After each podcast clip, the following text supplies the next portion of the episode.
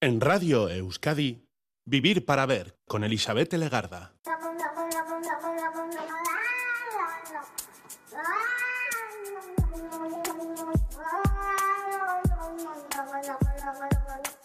Gabón, ¿qué tal? Bienvenida, bienvenido a esta edición de Vivir para Ver en Radio Euskadi.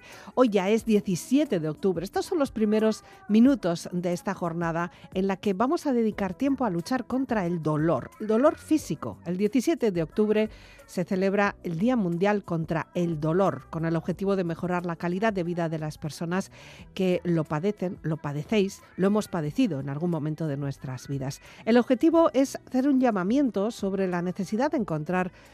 con urgencia, además, alivio, alivio al sufrimiento que padecen personas con enfermedades que son causa de dolor. La mayoría de las personas hemos sentido dolor alguna vez en nuestra vida, ya sea por una caída, por una enfermedad, por algún malestar. De hecho, hay estadísticas que dicen que el 50% de las personas que acuden a recibir atención primaria lo hacen por el dolor, guiadas por el dolor, simplemente con ese síntoma. Pero además, una de cada cinco de ellas sufre un dolor crónico y una de cada tres tiene dolencias tan graves que no pueden lograr tener una vida normal y eso supone una medicalización excesiva. Bueno, pues hoy es el día en el que tenemos que recordar esos momentos, esa vida de dolor y esa medicación contra el dolor. Se celebran en todo el mundo distintos actos pues, para conmemorar este Día Mundial contra el Dolor. Se realizan actividades informativas, sobre todo, actos institucionales, conferencias, reuniones, difusiones de estudios científicos, campañas en redes sociales. Lo veréis a lo largo de esta jornada de 17 de octubre que arranca ya en Vivir para Ver.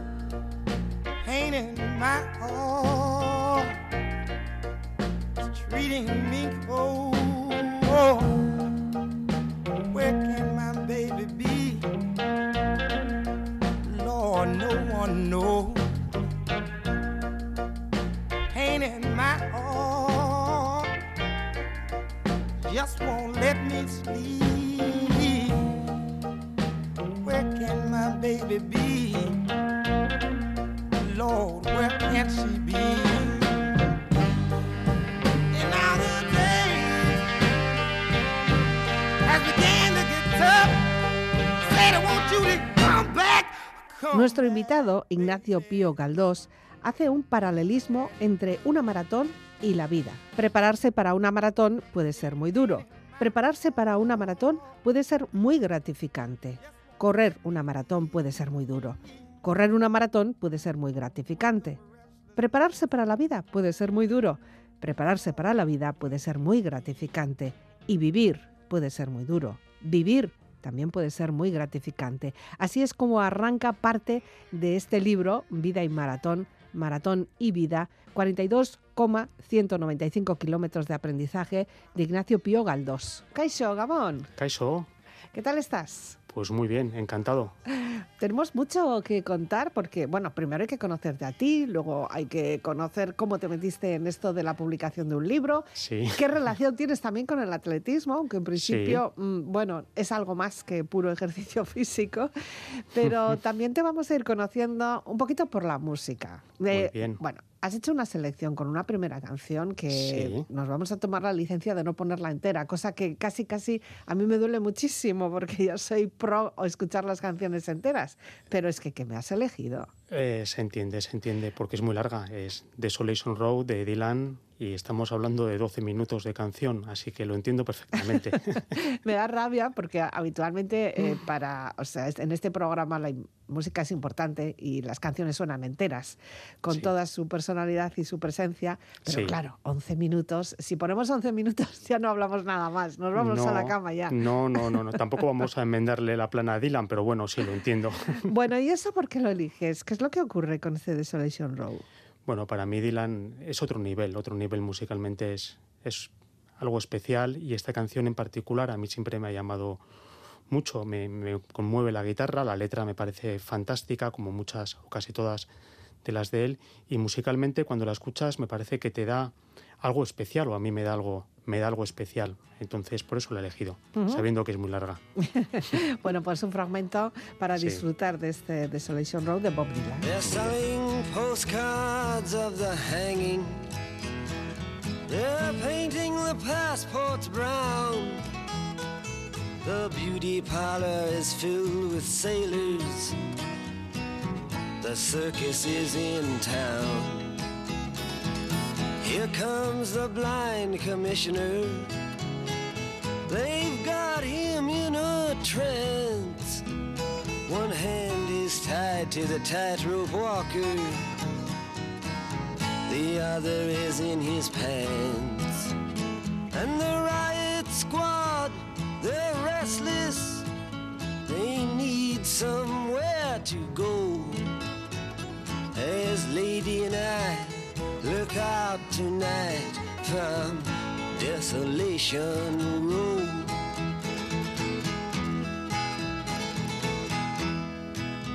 Cinderella, she seems so easy. It takes one to know one, she smiles and puts her hands in her back pocket. Betty Davis style. Comes Romeo, he's moaning. You belong to me, I believe. Then someone says you're in the wrong place, my friend. You'd better leave. And the only sound that's left after the ambulances go is Cinderella sweeping up on Desolation Road.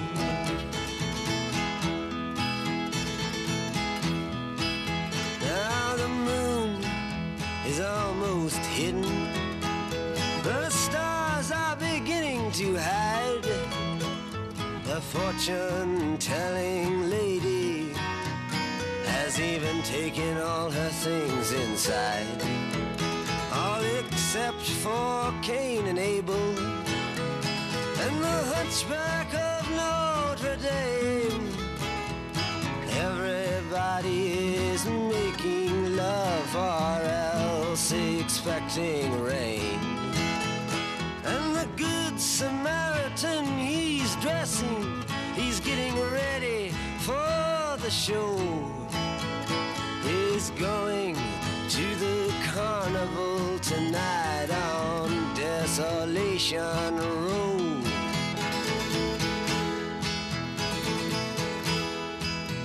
Ophelia, she's neath the window.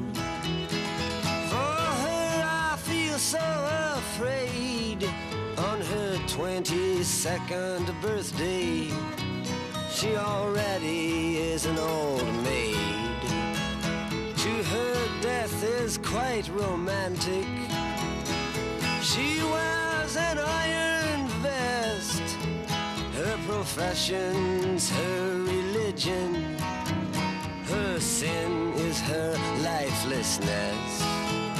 And though her eyes are fixed upon Noah's great rainbow, she spends her time peeking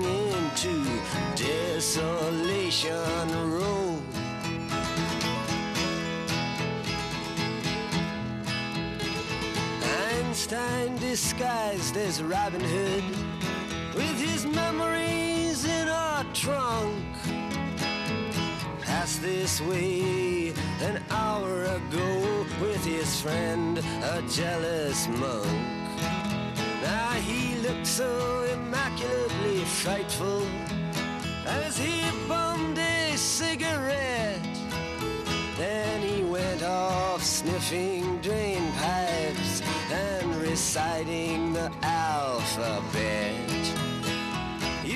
Dylan nos marca casi casi a toda una generación y, y las siguientes, porque lo que fue música y banda sonora para toda una generación, como ocurre normalmente con las cosas buenas, Sí. después ha seguido adaptándose perfecto al paso del tiempo, ¿verdad? Sí, sí, sí, sí. Dylan tiene cosas fantásticas, también bastante malas en los 80 Ya. sobre todo. Bueno, hay que comer todos los Eh, días. claro, eh, tenemos esa mala costumbre, sí. Somos un poco, un poco mal acostumbrados estamos, pero sí, también él. Eh, lo, lo importante también en cualquier caso de Dylan es entender la letra, ¿no? Sí, sí, ahí sí. está, bueno, pues ese, ese premio también, ¿no? De, Claro. de- de- de poeta. que un poeta urbano. Eh, no sé si, si encaja bien con lo que tú quieres transmitir en esta, no sé, en esta apología de la vida que quieres hacer. O, Sí. o cómo, cómo podríamos definirlo. Bueno, a ver, eh, no nos podemos comparar porque él es un, un genio, ¿no? Pero para mí sí que representa cosas, aparte de la genialidad que tiene, pues simplemente la constancia, que lleva ya 60 años en el escenario, estuvo en Donosti, estuvo en el concierto, con 82 años creo que tiene, pues sigue siguiendo su camino insobornable, el tío pues tocando la música tal como la entiende, Mm. sin concesiones. Eso para mí es de, de admirar y yo me identifico mucho con él desde mi posición, que es mucho más modesta que la de él, claro. Ujú. Ignacio, tú habitualmente a qué te dedicas? ¿Qué eres tú? Bueno, yo trabajo en una consultoría de digitalización para empresas. Eh, digitalizamos procesos, pues eh, industriales, contables, logísticos. Ya, pero eres licenciado en Derecho, ¿no? Sí, sí, sí, así es, así es. Bueno, somos varias empresas en el grupo y entré en la que era de asesoría, que es un poco más afín a mis estudios, pero por circunstancias de la vida y del trabajo, pues fui pasando hacia la parte informática. Hmm, Ya, ¿y ese paso es eh, fuerte para ti? O sea, personalmente, profesionalmente, ¿significa entrar en, en, no sé, en aspectos farragosos del trabajo o, o lo llevas bien? Bueno, en su momento, porque de esto hace ya bastante tiempo, sí que me asustó un poco, pero claro, eh, hay que tirar para adelante, es decir, romper la zona de confort es importante. En aquel momento, pues tenía esa oportunidad y dije, pues adelante, ya, ya solucionaremos. Y aquí estamos. Así hay que tomarse la vida eh, poco a poco, como si fueran retos eh, a superar. Claro, claro, claro. Y, y en el libro también yo lo, lo expreso, ¿no? Si te quedas quieto, pues te quedas quieto. Y bueno, pues, pues es un poco aburrido, ¿no? Entonces, adelante, adelante, con ciertas precauciones, claro, porque a veces delante hay un barranco Ya. y no es cosa de caerte, pero bueno, Ya, ya.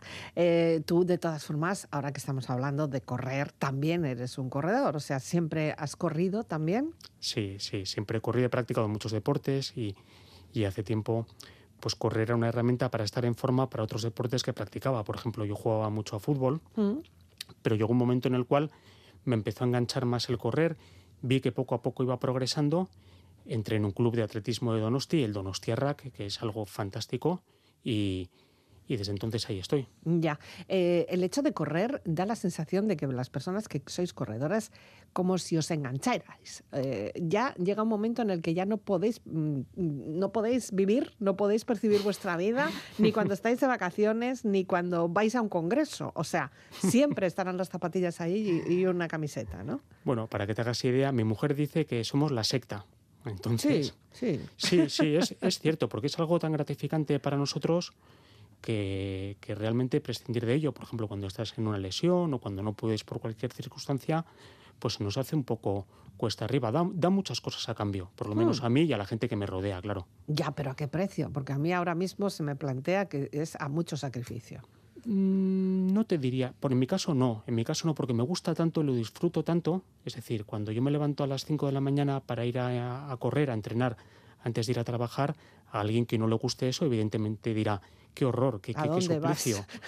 Pero yo me levanto encantado, me levanto encantado porque voy a hacer algo que me gusta, voy a estar con gente, voy con gente de mi club, con gente con la cual eh, estoy muy, me siento muy afín y me lo paso muy bien. Por lo tanto, a ver, evidentemente hay días que no puedes con el alma y sé que supone un esfuerzo, Hmm. pero en balance, en balance es, es muy, muy gratificante y, y muy satisfactorio para mí. Haga el tiempo que haga, haya la temperatura que haya, esté lloviendo, haya viento, Claro. da lo mismo. Claro, claro, claro.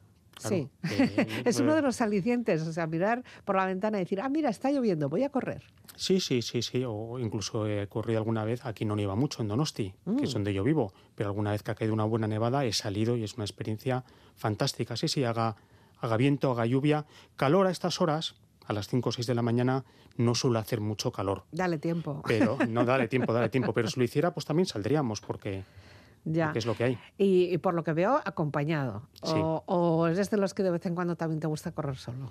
No, no. eh, tengo tan buenos amigos dentro del club y dentro de la gente con la que corro que me lo paso bomba también. De, nos reímos mucho y lo Mm. pasamos muy bien. Corro solo cuando voy de vacaciones, por ejemplo, con la familia, Claro. ahí no me acompaña nadie. Ahí no, has- no has conseguido enganchar a nadie. No. ¿Por ahora o no, cómo va eso? No, cre- por ahora y creo que ya estoy perdiendo la esperanza. Bueno, nunca se sabe, ¿no? Nunca se sabe, nunca se Porque sabe. siempre podemos hacer un clic. Puede ser, puede Aunque ser. solo sea caminar rápido, que también Eh, puede también, ser, ¿no? que- no que hace también. falta ir con el trote cochinero, ¿no? Que no, que no, que no, que también, también me presto yo a eso. si todo sea con- para arrancar. Por supuesto. sí que es verdad que sorprende, por ejemplo, ¿no? Si, si madrugamos para ir a nuestros puertos de trabajo, ver pues, a grupos de personas que estáis corriendo, incluso vais hablando y corriendo, que eso puede ser para mí hacer como la cuadratura del círculo, correr y andar y hablar y encima reír y, y seguir corriendo. Uf, a mí no me da, no, no me da la caja. Bueno, bueno, depende de los ritmos también, claro, cuando vas muy deprisa, cuando es un entrenamiento, por ejemplo, muy exigente, Hmm. no estás para hablar, eso ya te lo digo yo, pero hay otros días en que sí y realmente lo pasas lo pasas muy bien y hablas de muchas cosas. Nosotros en el, en el grupito más cercano hablamos de muchísimas cosas, algunas de las cuales están en vida maratón. Habl- habla- hablamos de filosofía. Ya sé que suena un poco pedante y dices, Hmm. Ya. ¿estos a dónde van? Pero ha habido veces que hemos dicho, oye, vaya, vaya grupo más, más pedante somos, que estamos hablando de filosofía a las 5 de la mañana. E incluso o- igual dais una vuelta más para seguir con la conversación, ¿no? Pues a veces tan agradable que sí, así, sí. Ya.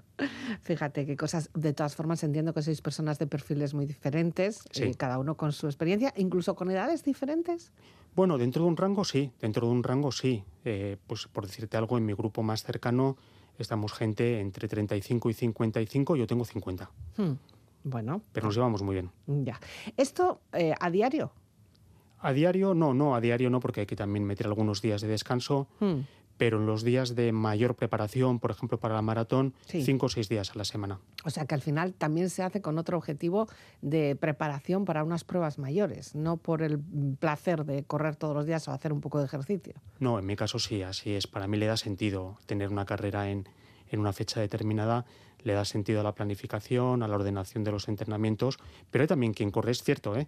Hay quien corre sin ninguna carrera en perspectiva, simplemente por, el, por el placer y lo entiendo también. Ya. De repente, con todo esto, tú planteaste, eh, te- o te planteaste, o surgió la idea de que todo esto lo tenías que plantea- eh, plasmar en un libro. Sí, Pero sí. es tu primer libro. ¿Esto también es como un reto? ¿O, o ya tenías alguna cosa publicada? Tenía, tenía, tengo alguna cosa publicada, alguna gamberrada de cuando hacía muchos años, cuando terminé la carrera. Es un libro que se llama Prudencia sin sustancia, que no tiene nada que ver con esto y es una gamberrada que también me lo pasé bomba escribiendo y todavía, todavía me río muchísimo cuando lo leo. ¿Y de qué va?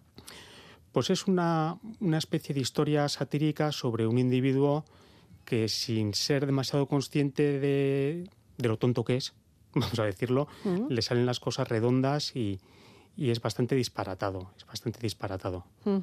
Pero esto lo hacías pues, simplemente por un afán de, bueno, pues dejar correr el bolígrafo o, bueno, teclear rapidito, escribir algo simpático. Sí, sí, sí, pero al final tomó cuerpo y tiene sus 200 y pico páginas. Oh. Entonces, Sí, sí. ¿Esto hace mucho que se publicó? pues lo publiqué, mira, le di la última vuelta porque lo cogí en la pandemia. Ah. Como ya sabes, como todos teníamos más tiempo que hacer en casa. cosa- fondos de cajón.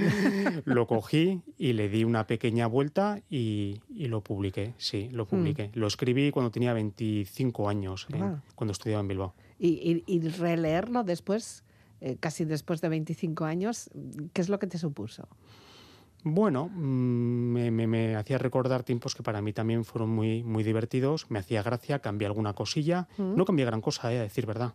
Ya. No cambié gran cosa. Ujú. Entonces fue muy, fue muy divertido. Y luego ya, cogido ya el truco y ya, tenía, ya con el ordenador ya calentito, Sí. dijiste, pues ahora voy a escribir otro ya, pero con 50 años, ¿no? Sí, eso es, eso es. Y- Y este libro, pues para mí significa mucho porque, porque junta dos cosas que, a las que les he dedicado y le dedico muchísimo tiempo. Una es a correr, evidentemente, Ya. y la otra a leer, que yo soy muy aficionado, siempre he leído mucho, me, me ha gustado mucho leer y junté las dos cosas. Ya. Bueno, el título es largo, pero vamos a decirlo completo, que es Sí. Vida y Maratón, Maratón y Vida. Y luego ya además tenemos los kilómetros, ¿no? 42,195, 42,195 kilómetros de aprendizaje. Sí, Eh, todo esto hace falta escribirlo en un título para saber de qué vamos, Pero es que además, eh, ojo, porque es la primera, el primer aviso que me, me han dado a mí es, no es un libro de entrenamiento. No, Ojo, que no es un libro de entrenamiento, no, no, no, no. aunque hayamos estado conversando y charlando tú y yo ahora sobre correr, ¿no? Sí, sí, sí. No es el punto de partida, el correr es el punto de partida. No es un libro de entrenamiento en el sentido de que no empiezo a contar cómo se debe entrenar para correr una maratón o para mejorar un tiempo o qué alimentación pues, debemos seguir. O, No, no, no. Hay, hay un montón de libros y de gente mucho más preparada que yo que, que lo pueden hacer mucho mejor. No, esto es estos aprendizajes que yo he obtenido de una disciplina exigente, Mm. como es preparar y correr maratones, y cómo los he ido aplicando al principio de forma no muy consciente y luego ya más sí en mi vida de una forma útil. Pues en términos de constancia, de responsabilidad, toma de decisiones, resistencia, resiliencia, es decir, cosas que son útiles en cualquier faceta de la vida. Bueno, enseguida vamos a ver qué es lo que nos vas contando en las páginas de este libro, pero si te parece antes vamos a disfrutar de un poquito más de música. Si empezábamos con Bob Dylan, seguimos con otros clásicos como son los Beatles. Bueno, bueno, bueno. ¿Cómo ha sido esto? Bueno, pues eh, a ver, ¿qué voy a decir de los Beatles? Algo, algo tienes que decir. Yo, a ver, toda la vida oyéndolos, pero todavía cuando oigo sus canciones me asombra del talento que tenían. ya. Es, es que es increíble, oyes prácticamente todas sus canciones y ves cosas que dices, ¿cómo se les ocurrió esto en aquellos años? Porque eran, sí, es cierto, había, antes había unos años de rock and roll, de rhythm and blues, etcétera, de pop, pero lo juntaron todo de una forma y crearon canciones perfectas, que hoy mismo suenan fresquísimas. Has elegido una que no es de las más habituales, no, ni de las más menos, populares. No, no, no, no, no. No, es un, es un single que sacaron, no está en ninguno de sus álbumes y que a mí es la que más me gusta, Rain. Es- me parece maravillosa, tiene, bueno, el bajo de Paul McCartney está ahí, la percusión, es los coros, me parece, me parece que no se puede mejorar en una palabra.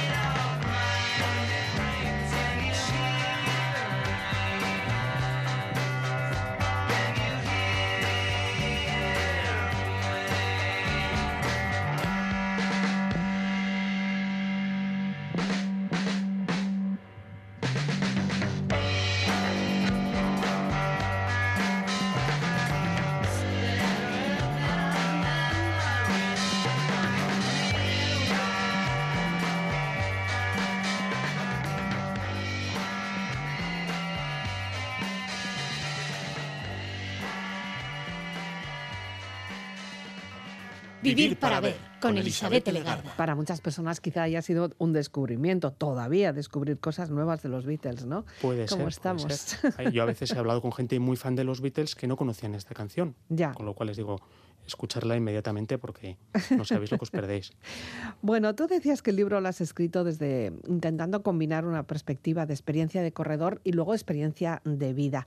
Sí. Claro, eh, ahora mismo tú, no sé si eres muy consciente de que en la sociedad en la que vivimos, el esfuerzo, el desarrollo, la superación vital, la superación personal, son valores que no sé si están demasiado en boga. ¿eh? No sé yo si los más jóvenes mm, esto no lo tienen nada claro. ¿eh? Bueno, a ver, yo creo que la teoría nos la sabemos todos.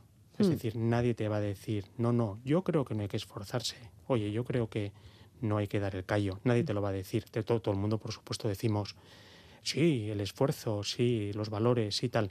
Pero a la hora de aplicarlos es otra Mm, cosa. Es decir, no sabemos la teoría, pero a veces no la ponemos en práctica. Claro, lo que pasa es que aplicarlo es difícil porque supone también un sacrificio, un esfuerzo e incluso punto de sufrimiento también, ¿no? Sí, claro, pero en todo, en todo en la vida. A ver, todo tiene un esfuerzo, todo tiene un peaje, no milagros en Lourdes. Entonces, eh, si queremos algo mínimamente ambicioso, hay que ponerle empeño, si no, a ver cómo lo hacemos. Ya, lo que pasa es que da la sensación de que vivimos en una sociedad en la que esos valores ahora mismo no tienen ninguna buena prensa. De, de hecho, eh, es difícil encontrar una persona que esté por ello, ¿eh?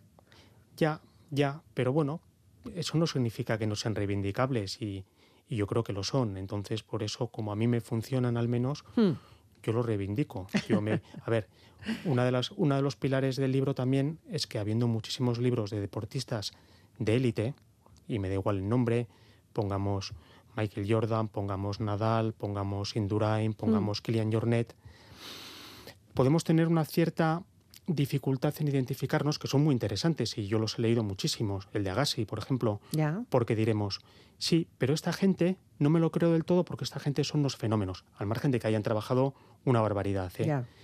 Yo estaba buscando un libro en que alguien normal, un matao, en el, en el lenguaje de la calle, como yo, que no su profesión, sino su afición, escribiese qué enseñanzas habías extraído de esa afición y cómo le habían servido para conocerse mejor y para ser un poquito más feliz en la vida en la gestión de los aspectos de otras facetas de su vida. Ya. Ese es otro de los orígenes importantes del libro, que yo ese libro no lo encontraba. Y por eso dije, bueno, lo vamos a intentar. Aquí, aquí lo que pasa es que es como de doble, dimes- de, de doble dirección. Por una parte, tendrías todo el esfuerzo para hacer un ejercicio de un maratón, por ejemplo, preparar un maratón, correr esos kilómetros, la preparación física, psicológica, y aplicarla a la vida. Y al revés, porque en la vida normal necesitamos una serie de pautas que, que nos llevarían después a hacer posible esa, esa carrera. ¿no? Sí. Es como un bidireccional. Sí, tú lo has dicho, bidireccional. Es vasos comunicantes, a veces de un sentido al otro y a veces del otro al uno. Es decir, cosas que yo he aprendido, he extraído de la maratón, los he aplicado a la vida Hmm. y cosas que en otras facetas de la vida, en el trabajo, en mis relaciones, en la familia, los, los he extraído y los he llevado a la práctica de la maratón. Entonces se retroalimentan. Es, la verdad que es también muy interesante. Ya, ahí también entiendo que ha- has tenido que tener maestros o maestras. Algui- alguien Sí. te ha ido educando en ese esfuerzo, ¿no? Sí, sí, sí. Bueno, antes decía que yo entré, cuando empecé a tomarme en serio lo de correr, entré en el Donostiarrak, que es un club aquí de Donosti muy súper conocido, y ahí he encontrado muchísimos maestros y maestras cuando yo no sabía casi nada acerca de correr, más que era poner un pie delante del otro y te van enseñando, te van contando experiencias y tú vas asimilando. Luego, por supuesto, ves a gente profesional en Internet, ves vídeos, pero mi gran enseñanza son mis compañeros y compañeras del Donostiarrak, eso por descontado. Eh, siempre nos gusta tener ídolos. Eh, Sí. Nos fijamos en ellos, es como si fueran Sí. nuestros espejos. Y cuanto más aspectos, eh, no sé, de, de humanos descubrimos de los grandes ídolos, también eso les hace más grandes, ¿no? Claro, claro, claro, sí, sí, sí, sin duda, sin Ujú. duda.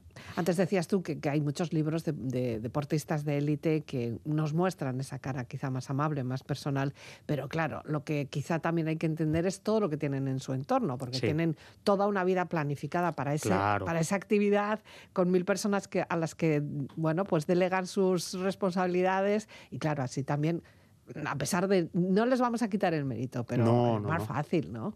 Claro, es, es que estás comprendiendo exactamente uno de los puntos claves de vida y maratón. Esta gente, sin quitarles mérito, como No, tú no, dices, no. y todo el trabajo tan intensísimo que han desarrollado durante años, es su profesión. Tienen un equipo de gente alrededor.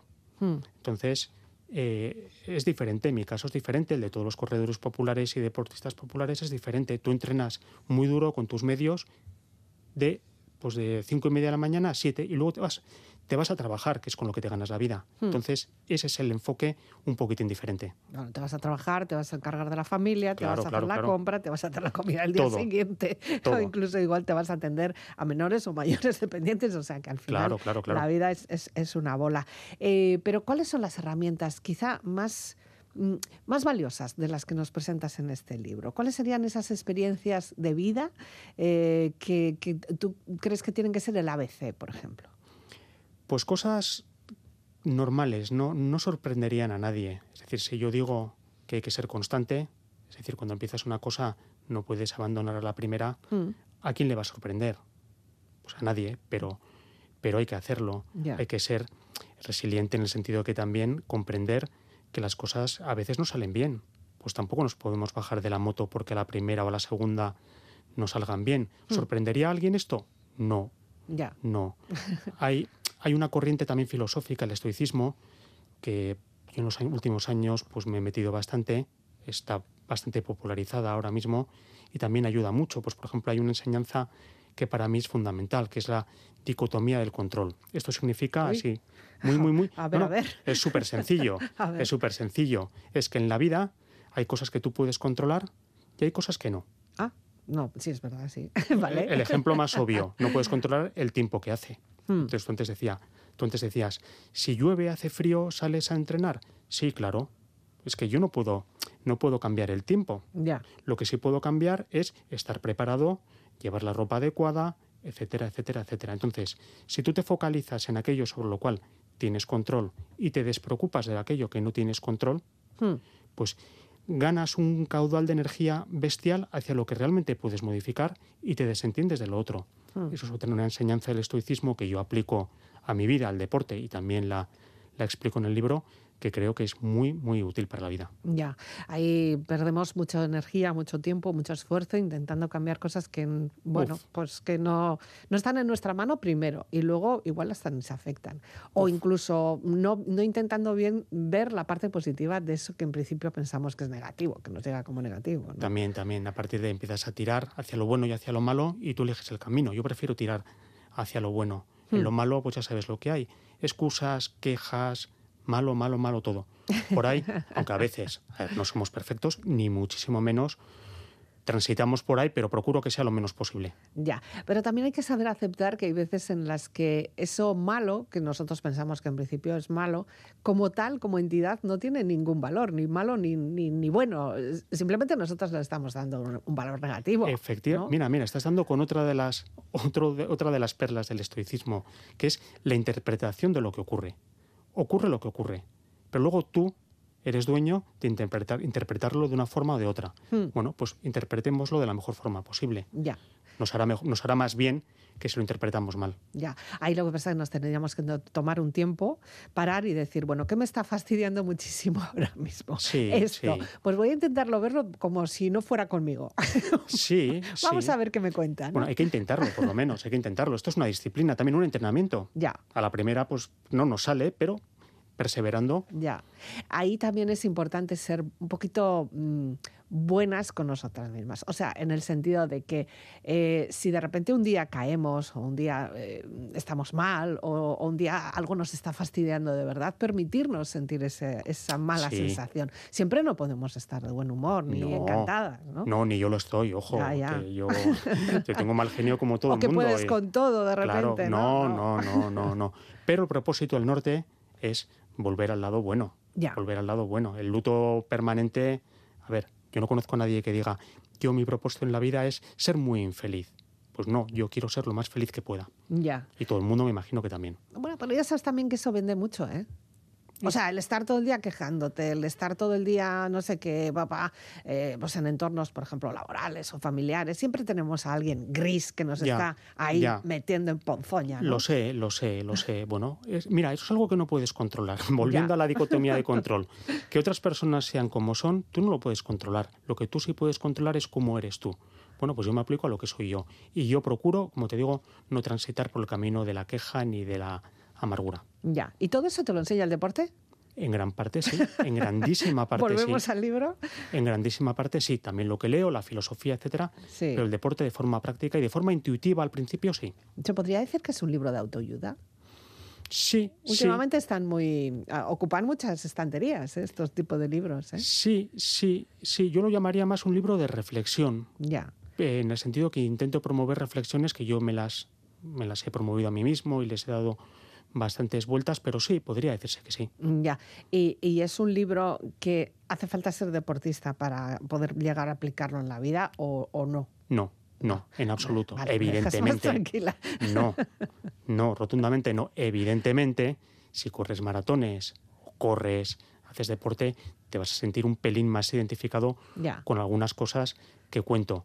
Pero en realidad el esquema es actividad exigente, Que en mi caso es la maratón, pero puede ser otra, puede ser estudios, puede ser un voluntariado, puede ser una afición, puede ser algo exigente. Aprendizajes de esa actividad exigente y cómo los aplico en mi vida para intentar gestionarla mejor y ser un poquito más feliz, que es lo que todos queremos. Sustituye maratón por, yo qué sé, voluntariado Sí. o otro deporte a lo mejor y la ecuación es la misma. Vale, bueno, pues ahí tenemos una pequeña vía para empezar. ¿Te he tranquilizado? ¿Te he tranquilizado? Sí, porque claro, si lo tengo que aplicar con una mentalidad de deportista, yo que soy súper mega torpe, pues lo, lo- lo veo mal.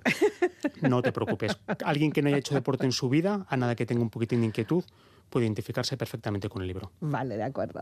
Más música, en este caso, pues ot- otro clásico, ¿no? Howling Wolf, este Bueno, señor, bueno, ¿no? bueno, bueno, bueno. ¿Qué? ¿Por qué? ¿Cómo ha sido esto? A ver, eh, a mí me gusta. Eres más joven que toda esta música que me estás seleccionando. ¿eh? Bueno, sí, claro.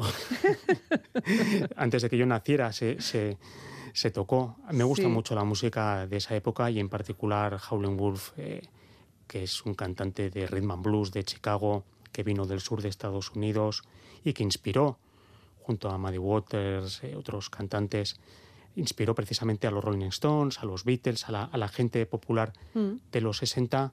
Para mí esto es música descarnada, es música de gente que venía de la plantación del sur de Estados Unidos. Al principio era acústica y cuando llegó a Chicago se electrificó. Y bueno, además, eh, casualmente en vacaciones la familia estuvimos hace unos años en Chicago, en Mm. los estudios donde se grabaron todas estas canciones en Chess Records, donde grabó Chuck Berry, Bob Dylan, Muddy Waters, que por cierto, Rolling, los Rolling Stones tomaron su, su nombre Sí. de una canción de Muddy Waters. Bueno, también son- han sido seleccionados, pero un poquito Sí, más tarde. Los sí, escuchamos bueno, al final bueno. del programa. Estamos haciendo spoiler. Entonces, sí. Howling Wolf en particular, con esa voz que tiene, que es atronadora, era un, cantante de casi dos metros, Oh. grandísimo. sí, sí. Buah, hay que escucharle y a mí se me ponen los pelos de punta todavía escuchándole con ese vozarrón que tiene.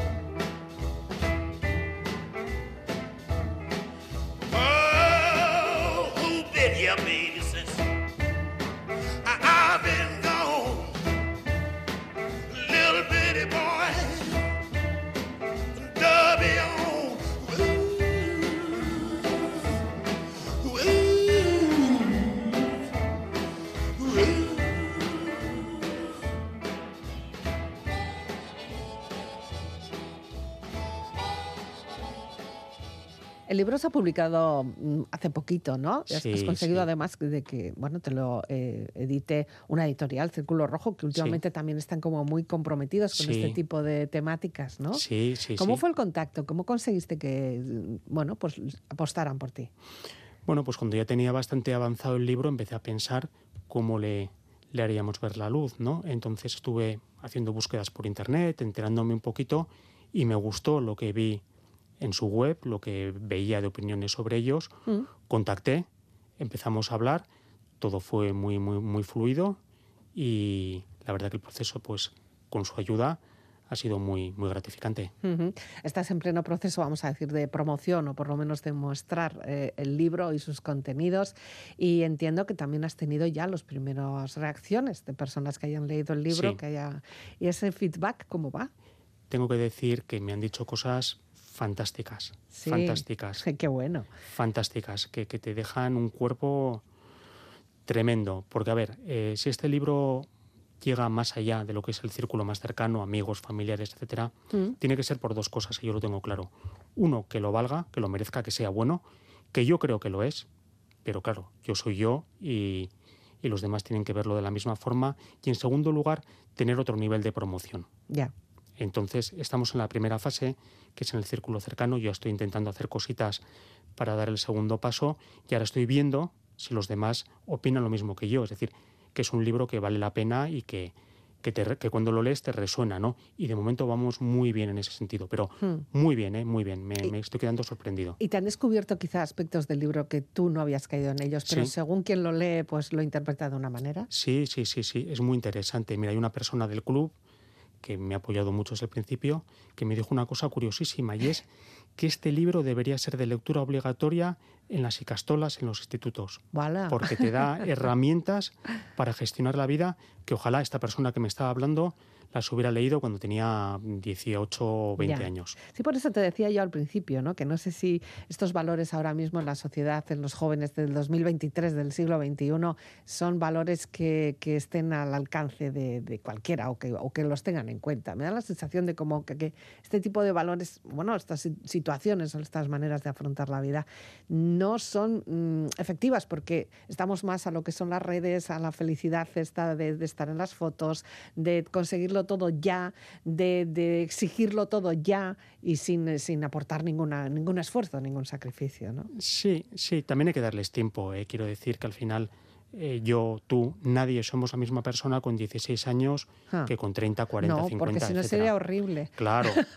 Entonces, bueno, habrá que ver en qué va todo esto. A mí no me gusta demasiado la deriva de algunas cosas, ¿no? Pero también, bueno, pues las cosas se tienen que, que estabilizar. Yo creo que hay valores que son imperecederos, que han valido hace 2.000 años, ahora, y dentro de 2.000 años, si todavía andamos alguno por aquí, eh, pues yo qué sé. Si Hmm. queda alguien, Si queda alguien. porque llevamos una racha como un poco difícil. Si esto. queda alguien, a ver, la constancia, la responsabilidad, la humildad, ese tipo de cosas eh, valdrán siempre, Hmm. valdrán siempre. Entonces, Ya. ¿qué voy a decir? Son valores de todas formas que hay que trabajarlos todos los días. No Sí. podemos darlos por supuesto. No, No, no, claro que porque no, la vida claro que ya no. nos va poniendo también en situaciones en las que tenemos que utilizar ese tipo de herramientas y no siempre eh, damos con la herramienta o con la clave. ¿no? Claro, claro, claro, claro.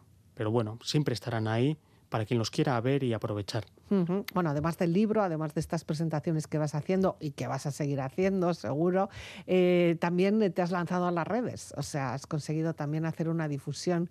Claro, si- siendo una persona que se dedica a la digitalización, lo tienes un poco al, al alcance de la mano, ¿no? Sí, sí. A ver, me cuesta porque yo estoy más en temas de gestión y, y aunque estoy al tanto en el trabajo de estas cosas, Hmm. no soy directamente quien las hace.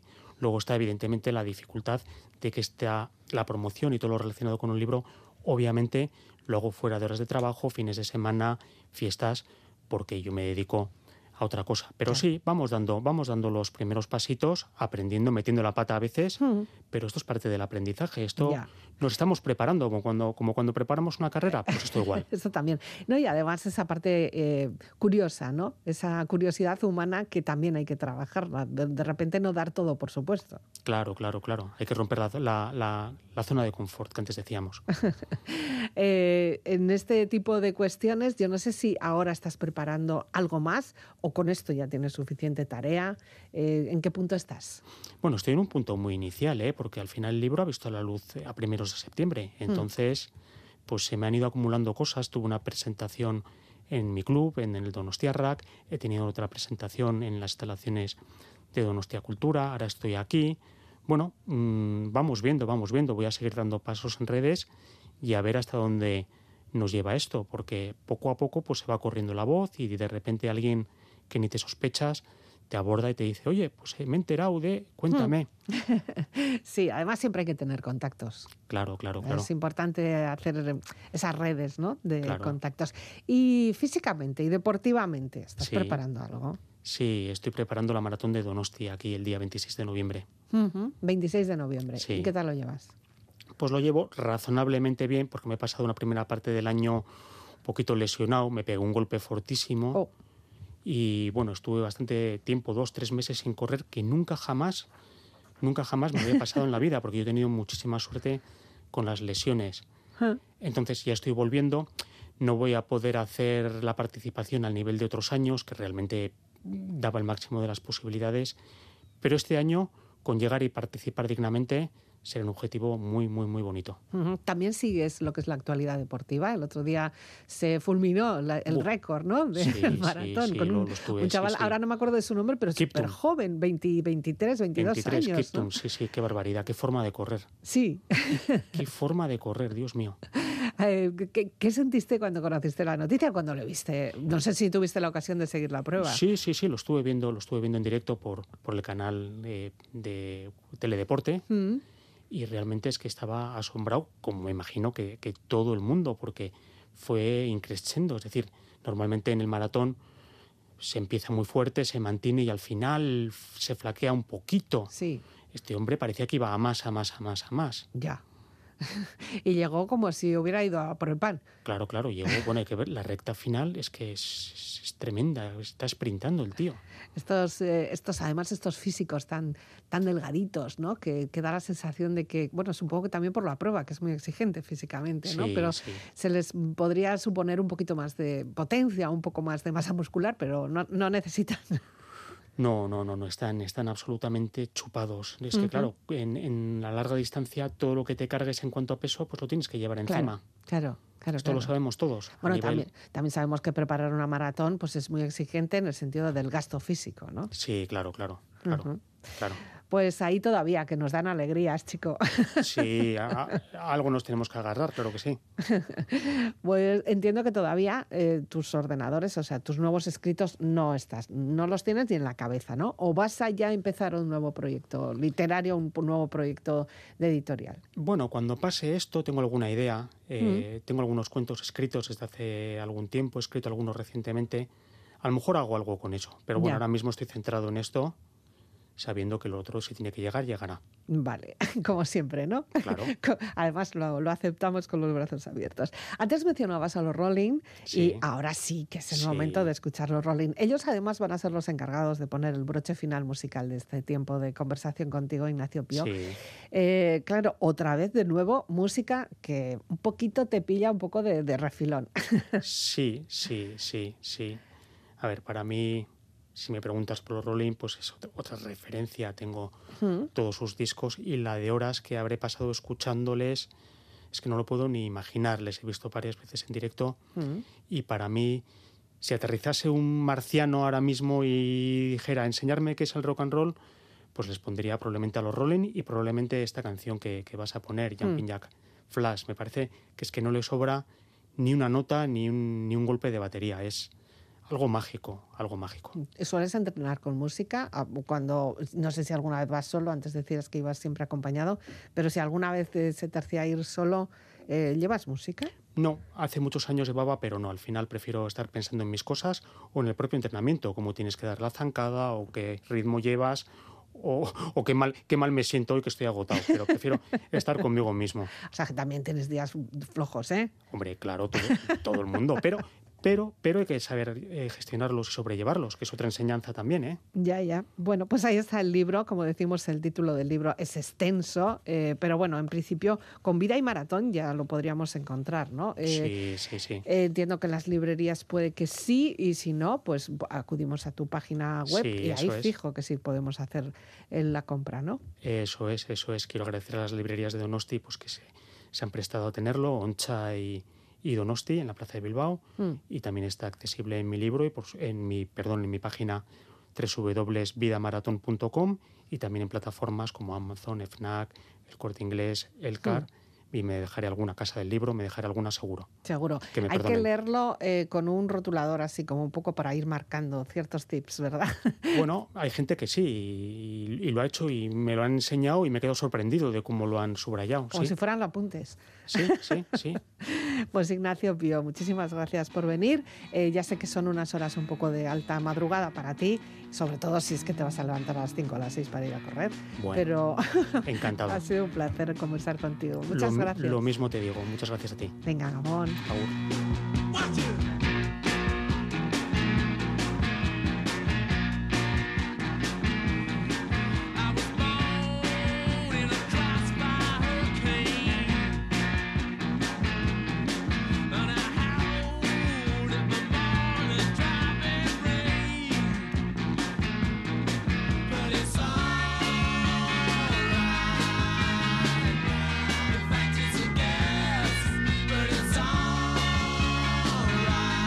Con este tema de los Rolling Stones, así rodando como piedras, llegamos hasta el final de esta edición de Vivir para Ver. Llegan ya las noticias de la una de la noche.